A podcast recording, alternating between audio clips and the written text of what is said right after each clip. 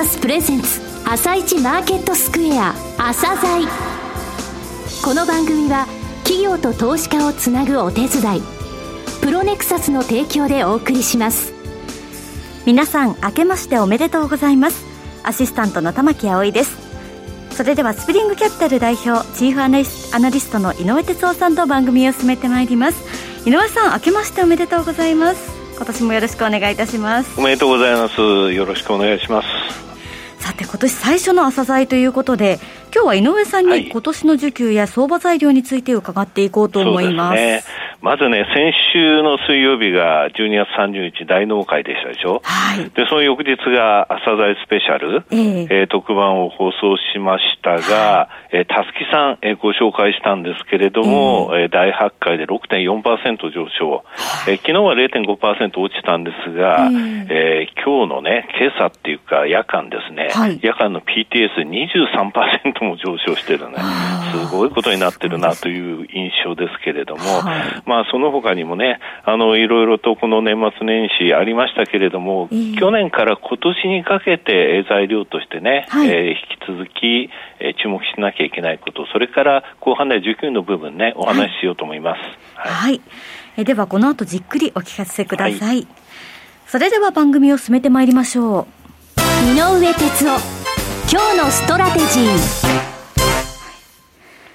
え今年の株式市場場は日米ともに下落する形で始まりましたけれども、ねうん、今年の当面の相場材料、そして後半は時給面に絞って井上さんに解説していただきたいと思います。はい、えまずはですね、昨年12月以降、米国国債10年ものの利回りが0.9%台に上昇しておりまして、え昨日もさらに金利が上昇しておりますが、うんはい、この金利上昇が株式市場に影響があるとの見方があるっていうことなんですけれども。ね、はい。えー、まずね、あの、米国の金利10年も金利が上昇してて、今朝もその、はい、今、玉木さんおっしゃったように、0.955%まで、久しぶりに0.95%超えた水準で引けたんですけれどもね、はい、あの、金利上昇になんでナーバスになってるかっていうと、やっぱりあの、2018年10月末ですね、はい、えー、だから2年ちょ、えー、2年2ヶ月前か、えー、えー、それまでね、10年国債が、金利が上昇して3.2%までいったんだけれども、景気がいいから金利が上昇するんだっていうので、えー、マーケット許容してたんですよね。えー、で、FRB もあと1年半ぐらいは、えー、金利上昇すると、はい、えー、政策金利も引き上げるという話があったんですが、はい、3.2%までいったら、株式が壊れちゃったのね。ということがあったんで、はい、それが強烈なイメージとしてあるんだと思うんですけれども、えー、今ね、確かに0.95、まあ1%としましょうか、はい、のところまで10年国債の利回り上がってきたけれども、うん、実質金利ってマイナスの0.1%なんですよ。あ、そうなんですね。で、この1%とマイナス0.1%の間っていうと1.1%あるでしょ、はいえー、で。これが何を意味してるかってことを考えなきゃいけないと思うのね。で、何を意味してるかっていうと、はい、去年の12月の FOMC が終わった時、この番組でもお話したんですけれども、これね、非常にあの重要なことを示唆したんですよね。えーあの、景気に対する見方については情報修正しながら、はい、指針としてね、米国債などの購入を完全雇用と物価安定の最大目標に向けて、はい実質的な進展が見られるまで続けますよっていうふうに言ったんですよ。この実質的な進展っていうのは、それまで軌道に乗るまでっていう、あの、とってもグレーな表現だったものが、そう、ね、実質的って言葉を使ったんで、はい、じゃあ完全雇用と物価安定、これね、今二大目標って言われてるんですが、えー、これがちゃんと数字としてね、現れてくるところまでっていうことなんだっていうふうにマーケットは受け取ったのね。なるほど。で、この物価安定って何かっていうと、はい、物価の上昇率が2%以上、あの2%を超える場面もあって、平均で鳴らしてみたら2%っていうふうにもう9月の時点で変えてるので、2%以上の状態にならないと、これ言ってた物価安定にならないのね。となると、さっき言った1%とか1.1%ギャップっていうのが、これ2%になるまでは、今のあの政策金利って言いますかね、FF レートの0%の状態っていうのは変えませんよってことを言ってるわけなんです、はい、あとはもう失業率だね、失業率が、えー、4.1%。えー、2022年の末で4.2%、23年末が3.7%っていう水準を今、フェドが歌ってるから、はい、ここまでいかない限りはということになってますので、えー、あんまりね、その金利のことで、あの株式が崩れるってことは今考えなくていいと思うんだよね。ね。ただ4日にいきなりアトランタ地区のね、ボスティック総裁が、はい、えー、かなり近いうちに再調整をすると、この1200億ドルのね、えー、これは景気が良くなったら、これ縮小開始時期早めるよみたいなこと言って何言っとんねんと思ったら、はい、あの、同じ日にシカゴのね、エヴァンズ総裁については、えー、FRB が2つの責務の達成に取り組む中、えー、超低金利とバランスシートの拡大が維持される期間に、えー、用意を整えておくと。いう必要があるっていうことを言って、はい、まあ、プラマイゼロっていうかね、うん、そういった状況になったんだね、はい、あの、フェードの姿勢が変わってないってことは出してますよね。はい、まあ、金利の話はこの程度でしょうかね。はい。はい、ありがとうございます。うん、えでは続いてはですね、昨年 S&P500 にテスラが組み入れられたことが大きな材料として、朝材で言われていましたけれども、うん、またソフトバンクグループの動向についてもお話しされていたんですけれども、この2社の動向は今年も要注意でしょうか？そうね。この2つはやっぱり要注意だと思うんですよね、はい、日米なんですけれどもね、まずテスラ、テスラはね、市場の体温計の役割、まだ果たしてますね、SP500 に組み入れられて、はい、えちょっとえおとなしくなるかなと思ったんですが、え今朝まで8日続伸してんのよ。あそうなん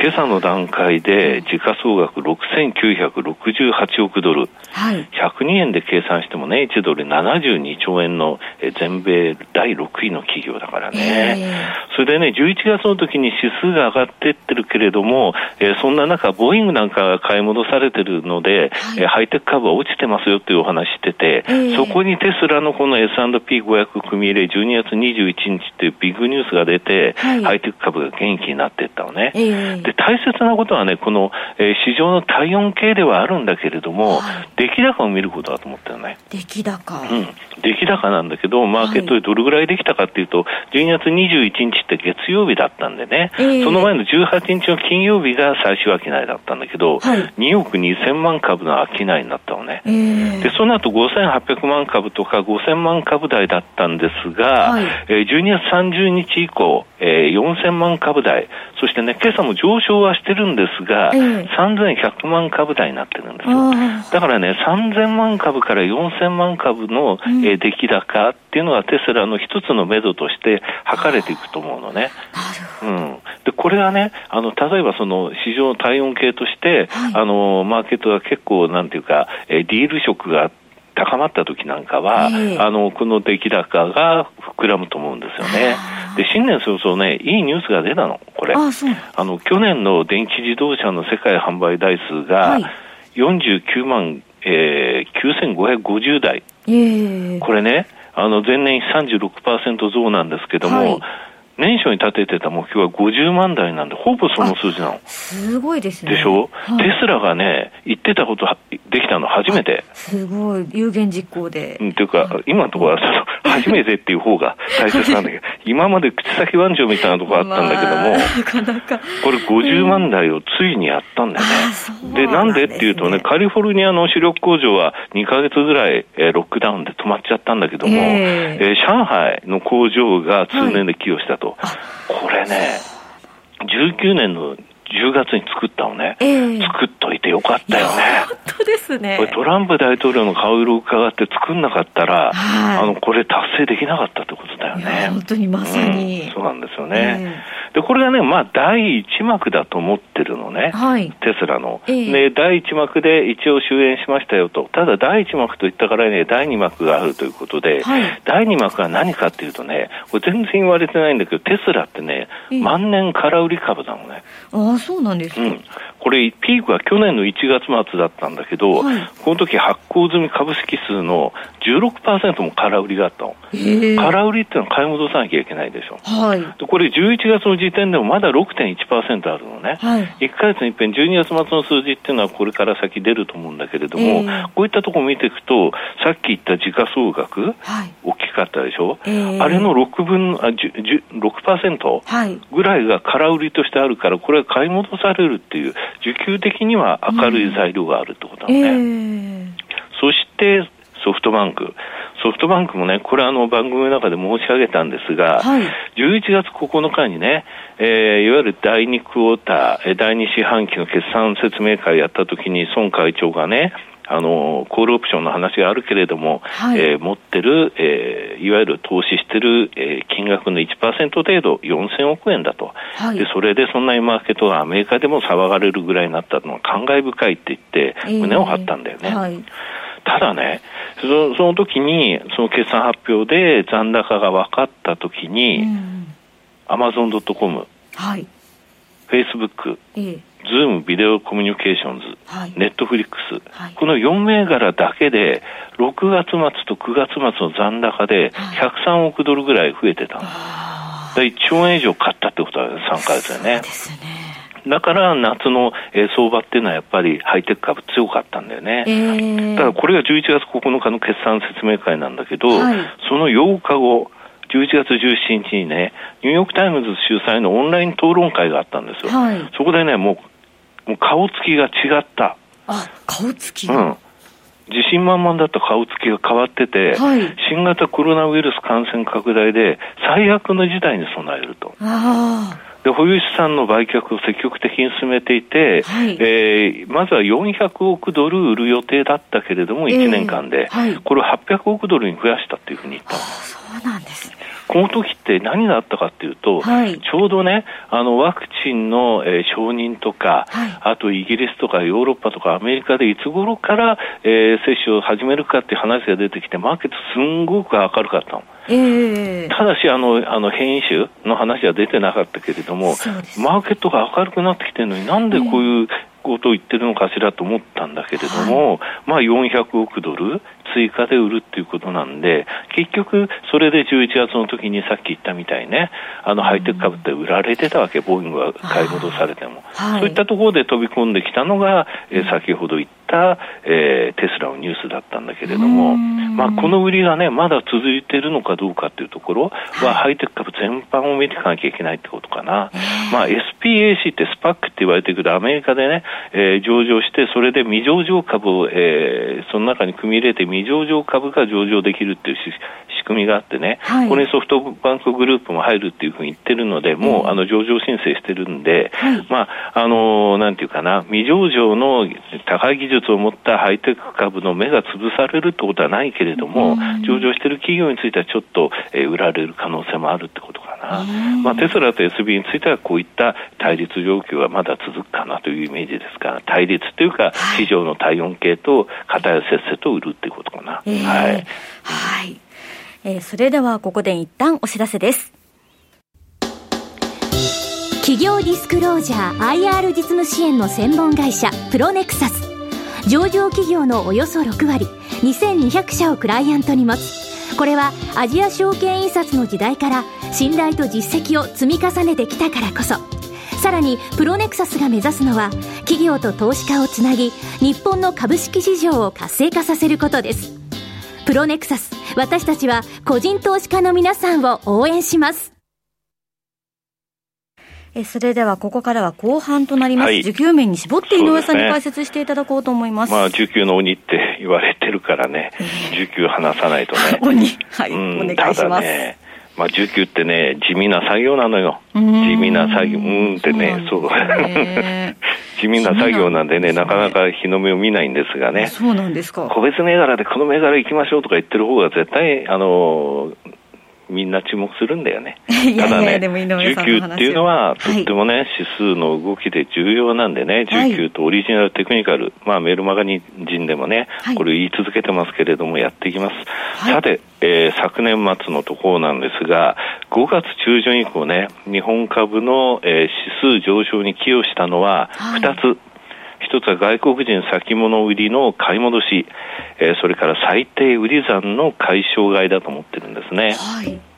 ただ現物についてもね、昨年12月18日まで、えー、7週間で外国人日本株を2兆1000億円買ってくれたのね、えー、これで日経平均が、えー、3800円近く上昇したことも確かなんだけれども、はい、この日本株、外国人が買ってるっていうけれども、こういうところもね、細かく見ちゃうのよ。えー、実はね、2月来つと国国までわかるんだけれども、えー、えー、今のところね、欧州のリバランスだね、やっぱり。あの今年あ去年の4月に出なかった、10月にも出なかったリバランスの動き、はい、これがやっぱりり出てきたっていうことね。えー、それからね、夏過ぎからアジア、えー、中国、香港、シンガポールだと思うけれども、はい、日本株結構ね、出遅れ感で買ってるんですよね。そういった動きがあったと。はい、ただ、北米が全然出てないなっていう印象なのね、まだだなって。で、北米が日本株買ってくれた時っていうのは、はい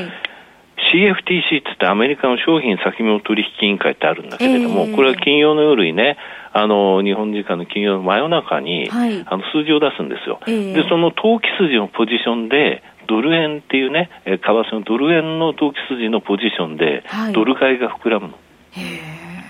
過去にも、あの小泉、えー、構造、えー、改革期待相場とかね、はい、アベノミクス相場が始まった時に、これが膨らんでるのね。えー、で、今回っていうのは、2015年6月のね、えー、上海ショック前の日本株の買い越しのピークのところからは、はい、それがないんだよね。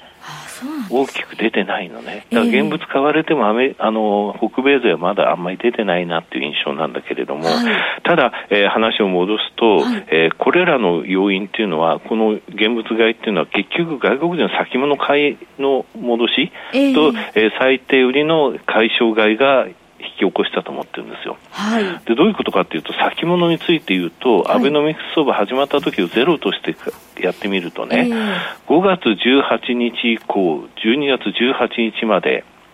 7か月だね、えー、7か月で2兆3500億円買い戻してくれてるんですよ。えーで最低の売り算っていうのは同じような時期5月22日に2兆6000億円あったの。はい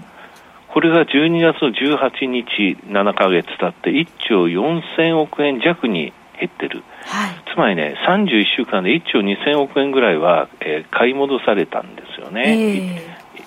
ぐらい買い戻されたということなのね、はい、これが大きいところでですね、はい、結局あの、えー、先物の買い戻し、それから最低売り算の買い戻しで、合わせて3兆7000億円出てるってことなのね。うん。はい、じゃあ今からどれぐらいあのそれが続くのかってことなんだけども、はい、最低の売り算がピークの半分まで減少するとして、あと9000億円程度は買い戻せると。それから最低売り算あと1兆4000億円あるわけだから、合わせて2兆3000億円ってことになるのね。うん。えーとなると、さっき3兆7000億円、えー、去年7か月で買ってくれたよと、でそれで今回はその、えー、3分の2ぐらいのまだ余力がありますよ、買い戻し圧力がありますよっていうことなんでね、はい、これはちょっと明るいと思うので、下支えに働いてくるなとは思ってます。はい、